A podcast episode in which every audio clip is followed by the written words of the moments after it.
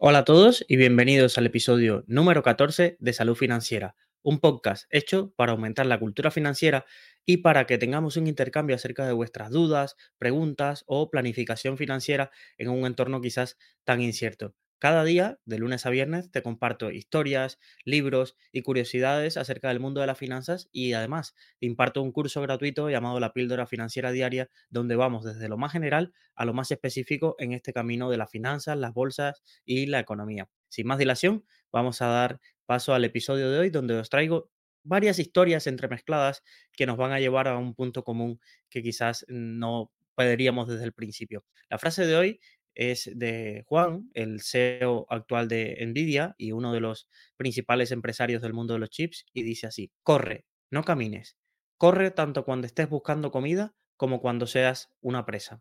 Esta frase, que es una frase de motivación que dio en una conferencia en Taiwán, creo recordar, hace poco el fundador de, Nvidia, va a ser un poco el hilo conductual de el episodio de hoy. Pero comenzamos un poco más atrás, y vaya que sí más atrás, casi 500 años. En 1450, Johannes Gutenberg, que todos hoy lo conocemos por el fundador de la imprenta, era un simple febre alemán de, una, de una, ciudad de, de Alemania que mantenía en silencio un descubrimiento que había hecho y en el que había estado trabajando varios años y que casi también lo lleva a la ruina. Solo sus prestamistas, es decir, los ricos de la ciudad que pagaban y financiaban aquel proyecto secreto en el que trabajaba Gutenberg, eran capaces de saber un poco cuál era el impacto y en qué estaba intentando desarrollar. Incluso uno de los prestamistas llegó a poner a su sobrino a vigilarle todo el día en el taller porque llevaba más de dos años y se había gastado toda la fortuna en ese nuevo proyecto que estaba desarrollando. Realmente el orfebre alemán lo que tenía era un nuevo instrumento que era capaz de dar vida a copias exactas, por ejemplo, de la Biblia. Para todos es conocido la Biblia de 42 líneas de Gutenberg, que quizás fue lo primero que, que se llevó en su nuevo experimento pero que ahorraba más de la mitad de lo que se tardaba en aquel entonces para poder hacer una copia de un libro. Sabéis que hasta ese entonces la tradición era que en los grandes conventos y monasterios había copistas que estaban especializados transcribir lo que veían los libros y, casi dibujarlos. Incluso se decía que muchos de ellos ni siquiera sabían entender lo que estaban copiando, pero se especializaban en diseñarlo y en dibujarlo. Pues Gutenberg, eh, con sus conocimientos, logró diseñar una prensa en la que podía imprimir esos caracteres y darle forma de, una manera que se pudieran imprimir estos libros de, de una forma muchísimo, muchísimo más rápida. Pero casi por el camino se quiebra porque no buscó financiación, sino que estaba obsesionado en que mantener el secreto para conservar el monopolio. Es decir, Gutenberg tenía una idea de que si él mantenía en secreto y solo se veía la producción final de su, de su prensa, podía controlar todas las peticiones y todo el flujo de, de nuevos eh, encomiendas que, le harían a él desde eh, tanto la parte protestante, que fue una de las, la reforma de Lutero se dice que fue una de las beneficiadas de este nuevo mecanismo que divulgó sus ideas, como quizás de, del Vaticano y la Santa Sede que pudieran encargarles nuevas copias de la Biblia o de otros documentos serían mucho más fáciles de, copiar y de difundir en este sentido. Entonces él quería montar un monopolio y, no lo consiguió, ya que rápidamente, cuando salieron los primeros ejemplares, se divulgó un poco el conocimiento de cómo había sido capaz esta técnica de fabricación y en Europa empezaron a aparecer las primeras prensas para la imprenta. Realmente Gutenberg al menos murió en una posición acomodada porque casi quiebra dos veces, estuvo a dos veces a punto de perderlo todo y que el proyecto no saliera adelante o tuvo que pedir más financiación. E incluso se dice que hasta los primeros ejemplares ya no los logró hacer él porque eran los eh, prestamistas los que se habían quedado y sobre todo el sobrino del prestamista que era el que habían puesto a vigilarlo y había aprendido junto con él el que pudo hacer estos primeros libros que, se hicieron con, la imprenta. Pero bueno, no es el caso que nos incumbe hoy, sino que Gutenberg tenía un invento revolucionario, pero su visión era monopolizarlo e intentar hacer todas las ganancias con ello. Algo muy, muy distinto que 500 años después se le apareció a alguien que estuvo ante un dilema similar para cambiar el mundo y optó por una decisión distinta que es Carver Mead y Lynn Conway, que es de quien hablaremos hoy en la sección Descubriendo. Estos, eh, estos dos científicos, que creo que te hablé en otros episodios sobre ellos, sí, te hablé sobre ellos en el episodio acerca de, de la ley de Moore, ya que Carver Mead, como os comenté y en el episodio anterior también lo mencioné, fue uno de los científicos que enseñaba en Caltech y que se obsesionó acerca de aquel planteamiento que había hecho Gordon Moore en la revista Electronics en 1965 y que él puñó con la famosa frase de la ley Moore y que impartía a sus estudiantes y explicaba o retaba a sus estudiantes que diseñaran dispositivos que fueran capaces de eh, hacer cumplir esta ley, es decir, que cada vez en un chip eh, más transistores, ¿vale?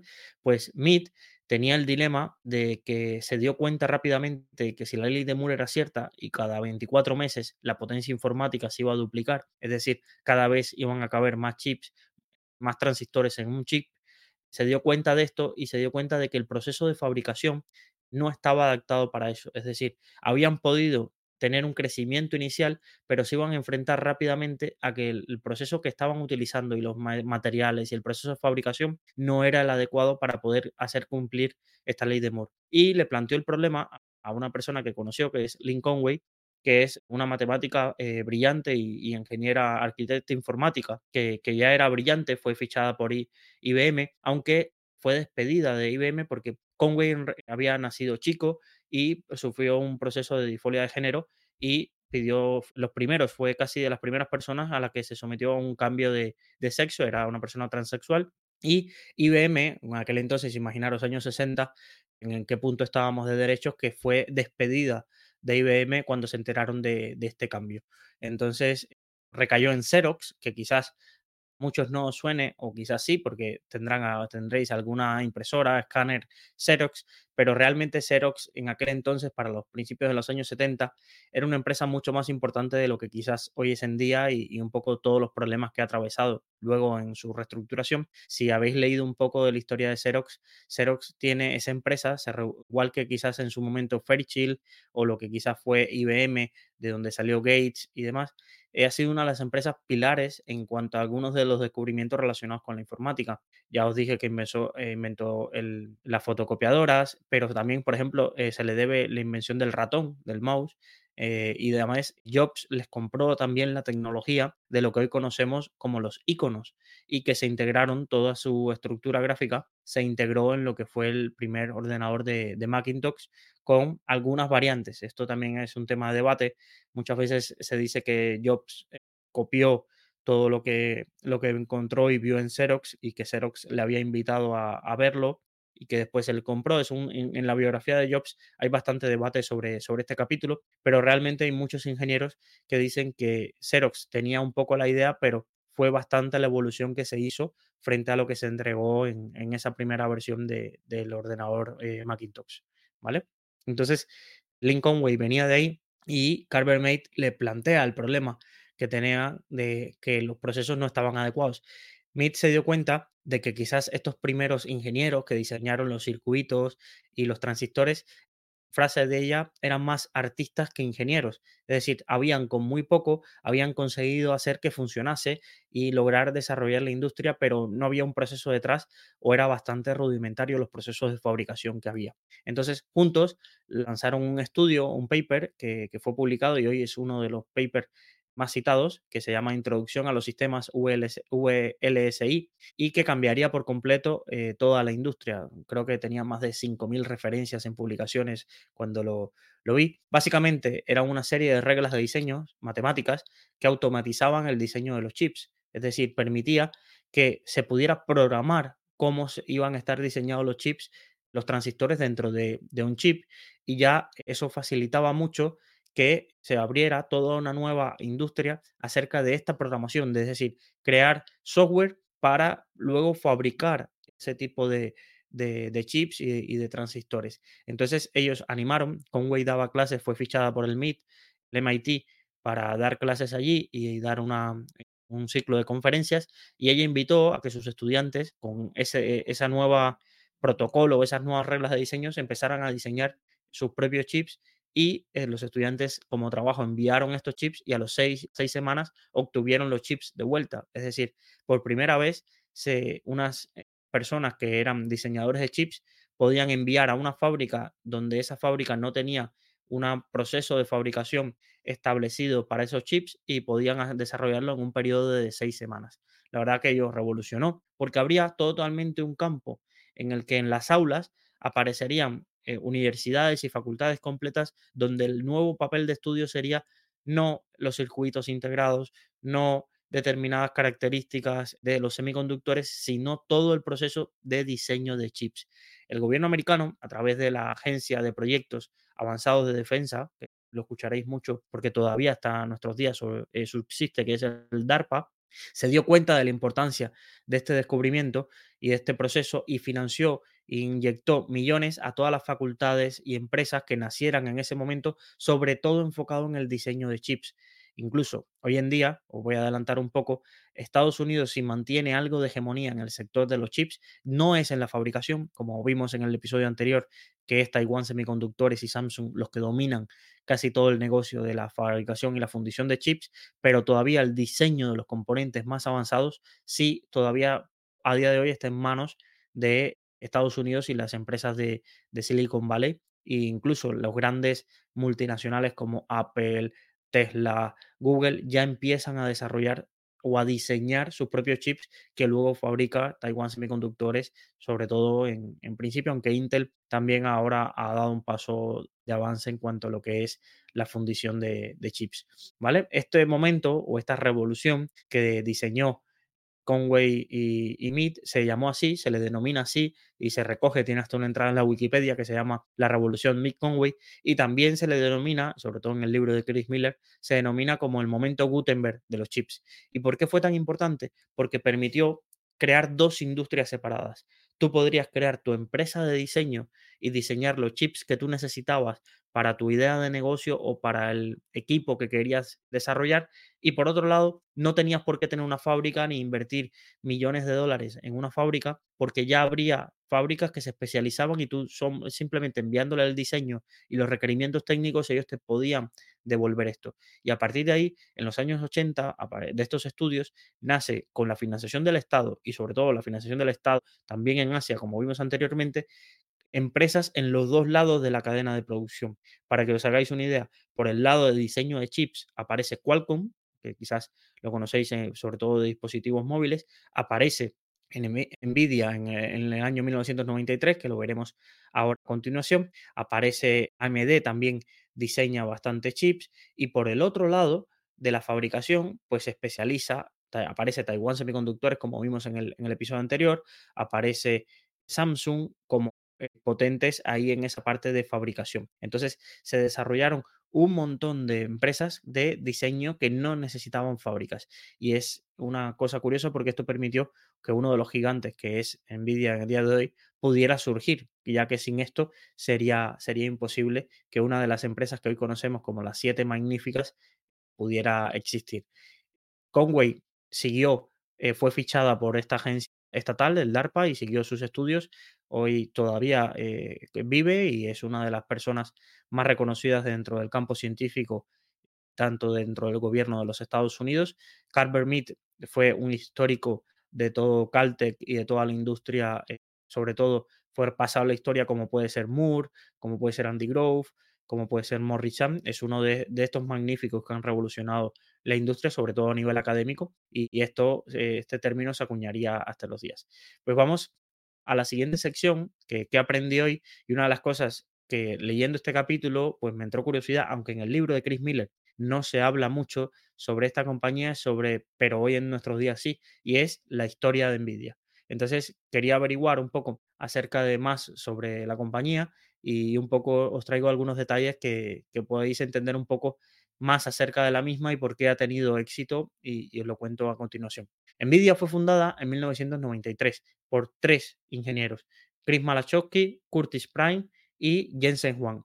De todos ellos, Juan es el más conocido, incluso es el CEO a día de hoy y uno de los CEOs mejores pagados de, Estados Unidos y justo antes de empezar el podcast entrar a la lista Forbes y está situado como el 24 de más rico del mundo, es decir, con mayor riqueza acumulada del mundo. Pero los inicios fueron muy, muy distintos a, lo que conocemos hoy en día. La, empresa se fundó en una cadena de restaurantes llamada Dennis de un suburbio de San José, en California. Estos tres ingenieros ya venían con una trayectoria. Eh, uno, eh, Juan había pasado por AMD, los otros dos eran, se habían conocido en Sun Microsystems y también estuvieron en IBM. Y sobre todo su idea revolucionaria era que pensaban que los chips ahora que se utilizaban en los ordenadores eran chips muy sencillos y ellos pensaban que los gráficos, es decir, los gráficos que utilizarían los ordenadores pasaban por el procesamiento de imágenes complejas en 3D, pero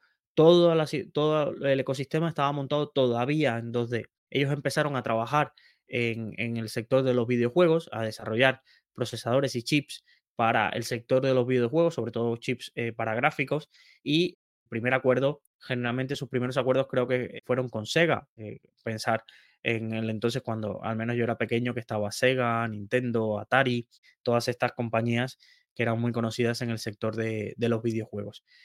Pero incluso allí casi Nvidia está a punto de desaparecer porque ellos deciden y se dan cuenta de que realmente no podrían subsistir si se quedaban fuera del mundo de los ordenadores personales y todo el desarrollo que estaban haciendo era compatible para videojuegos y, para los gráficos de videojuegos, pero no era compatible para los ordenadores personales y deciden decirle a Sega que dejan a un lado el proyecto y que van a trabajar para ser compatibles con Windows, que es lo que iban a hacer y es una de las y estuve leyendo mm, discursos o, reflexiones de, Juan y eh, y decía que, que sin la generosidad de Sega de haber aceptado ese cambio y sin mucha penalización, había sido posible que, que Nvidia hoy pudiera subsistir. La realidad es que se centraron por ahí y luego empezaron a desarrollar un chips de procesamiento, de unidades de procesamiento gráfico, que es lo que hoy conocemos como GPU y todos los que tenemos ordenadores. Quizás alguna vez nos ha sonado ese nombre, pero la, la novedad de NVIDIA es que además de solo desarrollar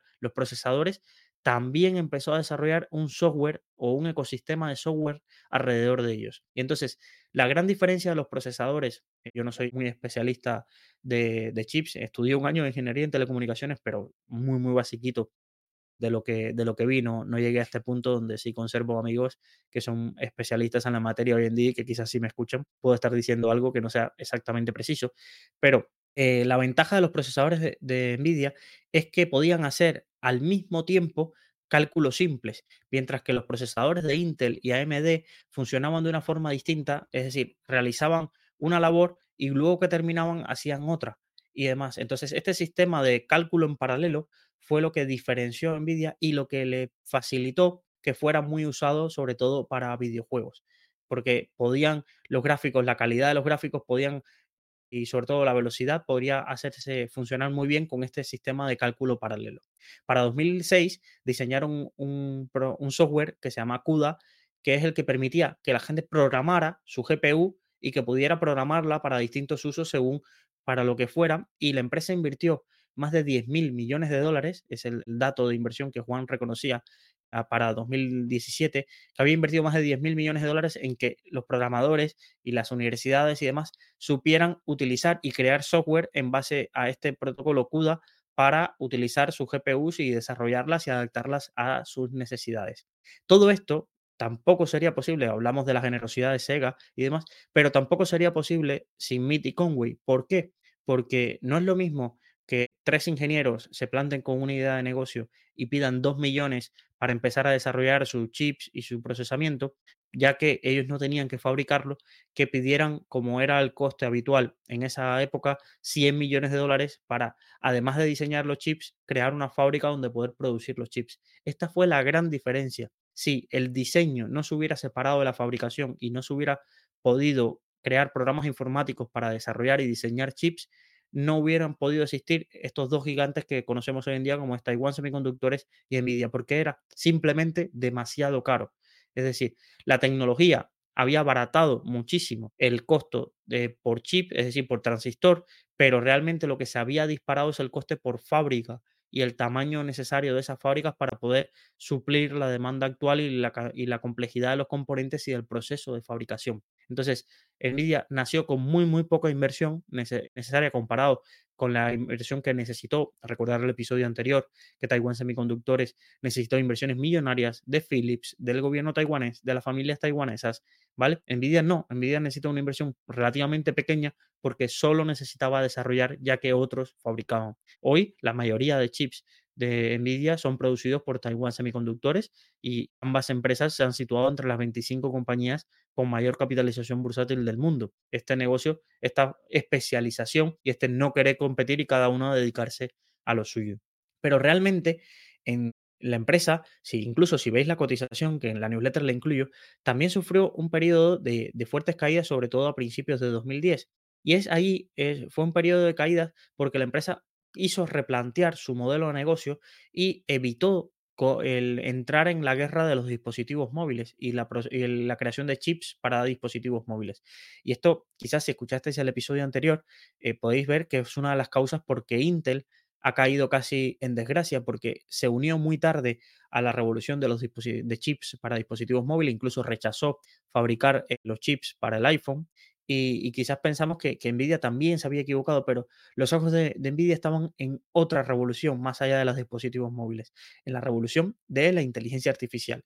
Y todo esto viene, por casualidades, al final es una, son decisiones, pero, pero el, origen siempre es curioso ver cómo lo argumentan, de cómo les llega la idea de la inteligencia artificial, porque la inteligencia artificial en los últimos 20 y 25 años ha nacido y ha muerto más veces de la que quizás se ha llevado al cine alguna utilidad o planteamiento basado en inteligencia artificial. Entonces, en 2010 se, se pudo recordar que ya los GPUs de NVIDIA eran programables y entonces se enteraron que a estudiantes de Stanford le estaban dando otra utilidad que no era para crear videojuegos ni para crear otro tipo de software, sino que estaban utilizándolo para entrenar sistemas de inteligencia artificial. Esta capacidad que tenía de procesamiento paralelo era muy rápida y muy fácil para que reducir el coste de entrenar un sistema de inteligencia artificial. Imaginaros esto que hoy nos parece súper sencillo de que le digamos una inteligencia artificial, Dalí o cualquiera de estas, quiero un gato que esté mirando la luna y demás. Claro, el sistema tiene que reconocer qué es un gato. Y para saber qué es un gato, tienes que inyectarle de cientos y cientos y cientos de imágenes de gato, cientos y cientos de imágenes de qué es un perro para que sepa diferenciar lo que es un gato, lo que es un perro y que cuando tú le hagas esa sencilla búsqueda, él sepa darte lo que quieres. Pues estos entrenamientos en estos sistemas ha sido factible por el desarrollo de la tecnología que eh, permitían los chips de Nvidia y Nvidia giró para que todos sus procesadores fueran enfocados a permitir facilidades para el, crecimiento, sobre todo de dos sectores, de los centros de procesamiento de datos, los grandes centros de procesamiento de datos que hoy tienen Google, Amazon y demás, y demás compañías grandes que están creciendo en la nube, y sobre todo para el entrenamiento de inteligencia artificial. De eso se debe que la gran explosión de la compañía en bolsa se debe a estos últimos cuatro años, donde las personas han empezado a buscar, vale, estos sistemas de inteligencia artificial ¿Qué necesitan por detrás para funcionar? Necesitan datos. ¿Y cómo procesan toda esta cantidad de datos? Pues con procesadores creados por, por NVIDIA. Pues entonces, claro, ahí la demanda de, procesamiento ha, aumentado muchísimo y las cifras de crecimiento de la compañía, la verdad, son impresionantes y, por eso es un poco lo que hoy se conoce el éxito de NVIDIA y por eso hoy se considera, está como la siete magnífica a la altura de Apple, de Microsoft, de Amazon. Entonces dices, oye, pues cómo ha llegado a esta altura, pues por esto, porque hace 15 años, casi ya 14, pues decidió dar un rumbo, decidió abandonar un poco la, creación de, software y de, dispositivos de procesamiento para teléfonos móviles y centrarse en la creación de, chips y procesadores para sistemas de inteligencia artificial y entrenamiento de inteligencia artificial. Es decir, que quizás eh, cuando hagamos la historia de OpenAI y todos estos sistemas de, inteligencia artificial, no sea posible contarla sin hablar de que la evolución y el crecimiento de, Nvidia y de cómo se centraron en el diseño de chips fuera, eh, fuera clave. Es un poco la, hasta aquí la historia de, de hoy. Ya sabéis, Nvidia es una de las empresas quizás que hoy más todos tienen en cartera con una revalorización impresionante, con unas tasas de crecimiento impresionantes. Incluso ha sustituido a Taiwan Semiconductores en este sector de, los chips y los semiconductores. Parecía que Taiwan Semiconductores hace cinco años era la empresa que todos tenían que tener, todos los gestores tenían, y ahora sin duda es una de las empresas que más gestores tienen, que más en Twitter se habla y un poco poca gente quizás conoce la, la historia que hay detrás. Wang sigue siendo el fundador, sigue estando al frente de la compañía. Los otros dos ya sí se han retirado y tienen quizás vidas más excéntricas, pero menos vinculadas eh, a la compañía, pero él sigue a los pies del cañón. Es, taiwanés, curioso, porque por ejemplo el creador de, de Taiwan Semiconductores, Morris Chan, era chino, pero creó la empresa quizás más grande de la historia de Taiwán y que ha permitido la seguridad de Taiwán. Y este, este Juan es taiwanés, pero que también emigró a Estados Unidos y, allí es donde ha hecho carrera y, y, donde ha alcanzado el éxito profesional, aunque sigue bastante vinculado a Taiwán. Como curiosidad, tiene el 3% de la compañía, que se valora hoy en día en unos 55 mil millones, lo que serían 55 billones en, en, Estados Unidos, es decir, una de las 24, 25 fortunas del mundo. Y, la verdad que, que, una historia apasionante y, recomiendo en YouTube hay varias charlas, sobre todo en los últimos años se ha hecho popular algunas charlas que ha dado en universidades, os recomiendo escucharlas porque es uno, se dice que, después de Steve Jobs, incluso Wang se vestía o tenía un carácter muy parecido en cuanto a esa parte enigmática y esa parte extrovertida también en las presentaciones y, ese carisma. Entonces se le compara mucho y, hay muchos fans hoy en día de, sus presentaciones, discursos y un poco de, seguir al personaje. Pues hasta aquí la historia de Nvidia y vamos con la píldora financiera diaria. Como sabéis, esto es un curso gratuito que, intento explicar todos los días un término que necesitáis saber para invertir en bolsa y para todos mejorar tus conocimientos de finanzas, quizás hacerlo muchas cosas que ya dominéis, pero siempre intento dar alguna píldora práctica para que, para que lo tengáis en cuenta y quizás cosas que, que no sabíais o, o, no dominabais.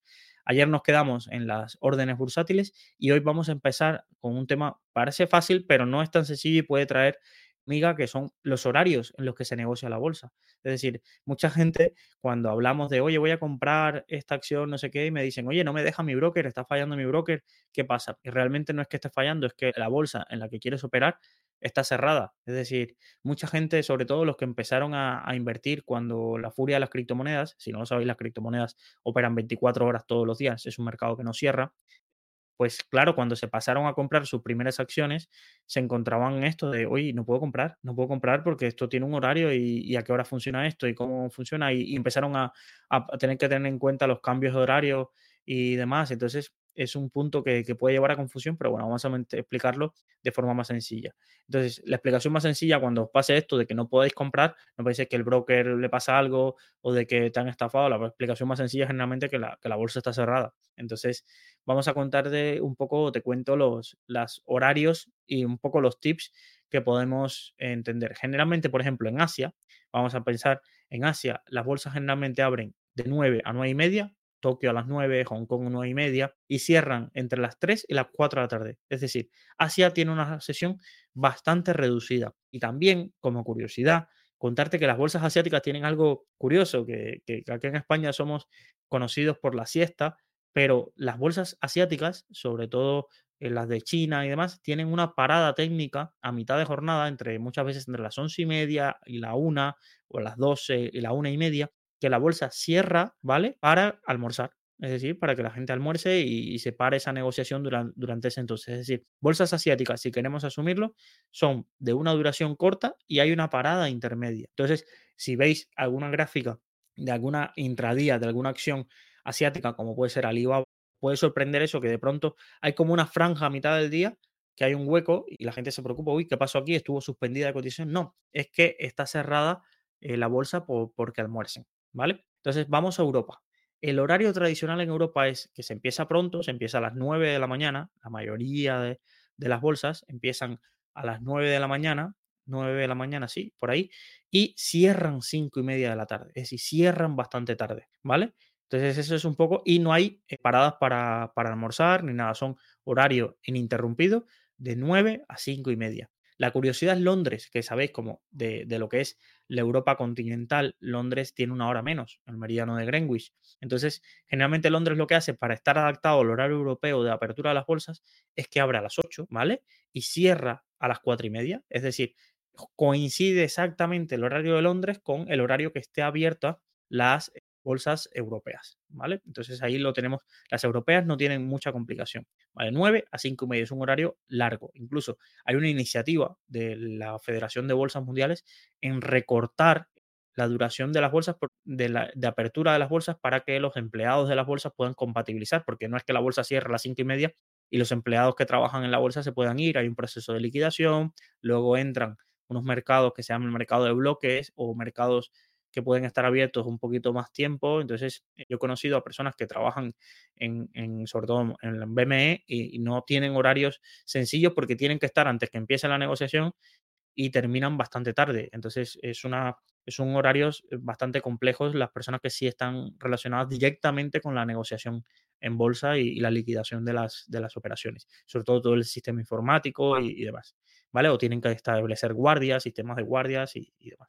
Vale, vamos a las bolsas americanas, que son las que más liquidez tienen. Vale, las bolsas americanas tienen un patrón también de que se negocia en una franja corta de tiempo. Empieza a las nueve y media de la mañana hora del este. Recordad que Estados Unidos tiene varios usos horarios. Entonces ya es nueve y media de la mañana, hora de Nueva York, ¿vale? Si queréis hacer una referencia, si estáis desde España, generalmente y casi durante todo el año son seis horas de diferencia. Es decir, abriría en España tres y media de la tarde, ¿vale? Entonces, tener en cuenta más o menos la referencia. Y por eso hay mucha gente que, que opera la sesión americana y es la sesión que está a las tres y media. Incluso de tres y media a cinco y media coinciden las bolsas europeas abiertas y la bolsa americana abierta. Porque estos, estos momentos también donde coinciden ambas bolsas abiertas son momentos donde hay mucha negociación porque están los grandes bancos internacionales, tanto de una sesión como de otra, negociando y hay mucha liquidez en el mercado. ¿Vale? Entonces, en Estados Unidos eh, abren a esa hora y Canadá también abre esa hora. Entonces, el resto de bolsas pues tienen horarios muy curiosos, pero están más o menos en este orden. Realmente, si, si necesitas buscar algún horario en específico, te recomiendo, hay una web que se llama Trading Hours, tradinghours.com, donde puedes eh, encontrar casi el horario de cualquier bolsa. Y te dice, además, tiene un panel muy, muy curioso de que tú entras y te dice, está cerrada, está abierta. Entonces ya no te tienes que aprender los horarios de la bolsa, sino consultas esta web, la añades en favoritos y, puedes entender si, si, está abierta, si está funcionando o cuánto le queda de negociación. Un tema curioso que, quizás eh, no conocíais. Y es que también las bolsas tienen mercados de derivados, otros mercados alternativos que pueden no tener este horario de negociación. Cuando estamos hablando de, estas, de estos horarios, nos estamos refiriendo a los horarios que tienen las bolsas que negocian acciones y ETFs en estos mercados. ¿Vale?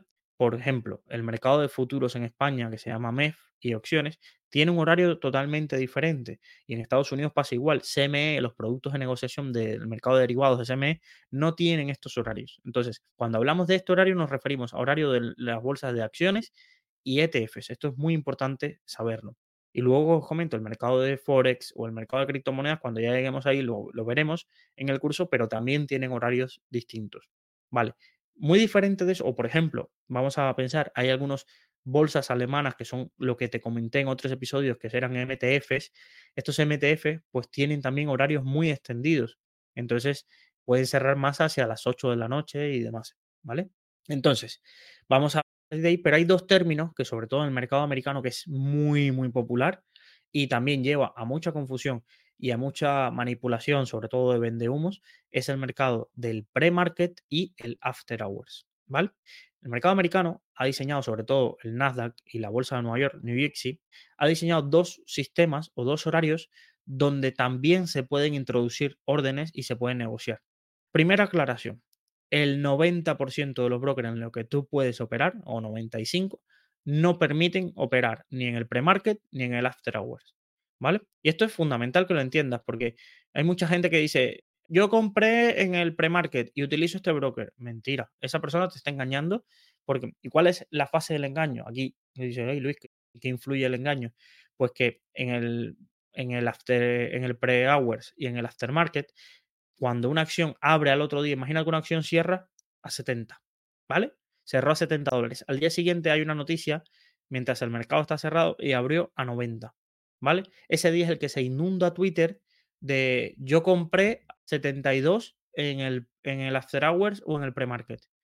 Y tú dices, claro, y entonces ya enseguida tienen unas revalorizaciones increíbles y te ponen un pantallazo y demás. Y dices, oye, si tu broker no ofrece este servicio, ¿qué cuentas? Además, lo que no te cuentan de estos, por ejemplo, voy a, el pre-market abre a las 4 de la mañana hasta las 9 y media que, abre el, el mercado tradicional. Entonces, es una horas donde se puede negociar. Y el after hour es desde las 4 que cierra la bolsa hasta las 8. Estamos hablando horario de, Estados Unidos.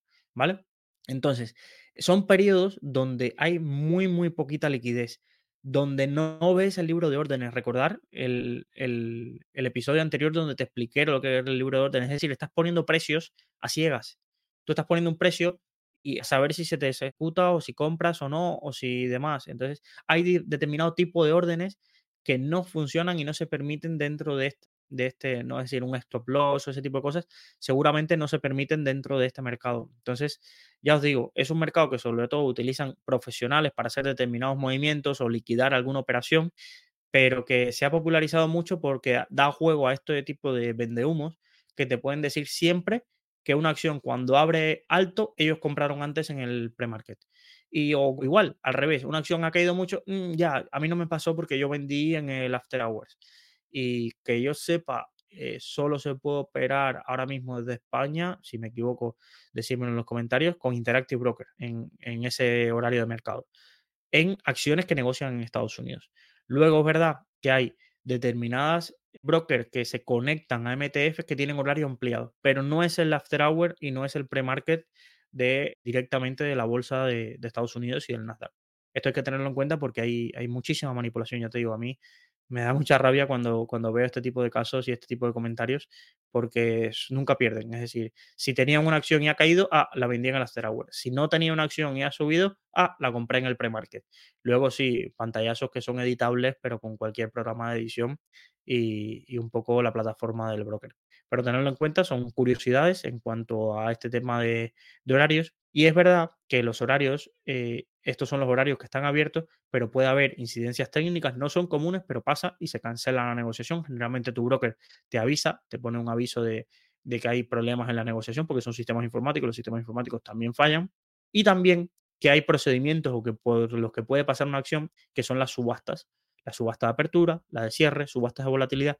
Pero esto lo vamos a ver en otro episodio porque es un poquito más complejo y hay que entender cómo funcionan, sobre todo porque son momentos en los que hay que entender cuál es el funcionamiento de una subasta, qué implicaciones tiene, qué puedo hacer si una acción que tengo entra en subasta, cuánto duran y diferenciar lo que es la subasta de lo que es la suspensión de negociación. Creo que en los próximos dos o tres episodios seguramente ya nos acerquemos a esto porque es algo fundamental cuando estás invirtiendo, entender todo el procedimiento de cómo funcionan esas subastas eh, de volatilidad, de apertura y de cierre para, para, entender cómo se establece el precio al que abre, cierra una acción y el precio que se está negociando cuando hay muchísima volatilidad.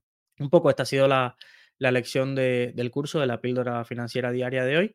Y nada más, muchísimas gracias por acompañarnos un día más en Salud Financiera, el podcast que te ayuda a aprender de finanzas y a mejorar cultura financiera mientras aprendes de la vida de empresarios o inversores de éxito. Muchísimas gracias. Recuerda que puedes enviar tu pregunta, ya que tenemos varias secciones como el consultorio de finanzas personales o las finanzas de mi vecino, que se nutren de vuestras preguntas y vuestras dudas y de vuestra situación financiera, que si quieres compartir con la audiencia puedes hacerlo a preguntas.saludfinanciera.gmail.com o al teléfono 614-239-639, donde por WhatsApp podéis enviar vuestras dudas y, y estaré encantado de, ayudaros y de aprender junto con vosotros. Muchísimas gracias y hasta el siguiente episodio.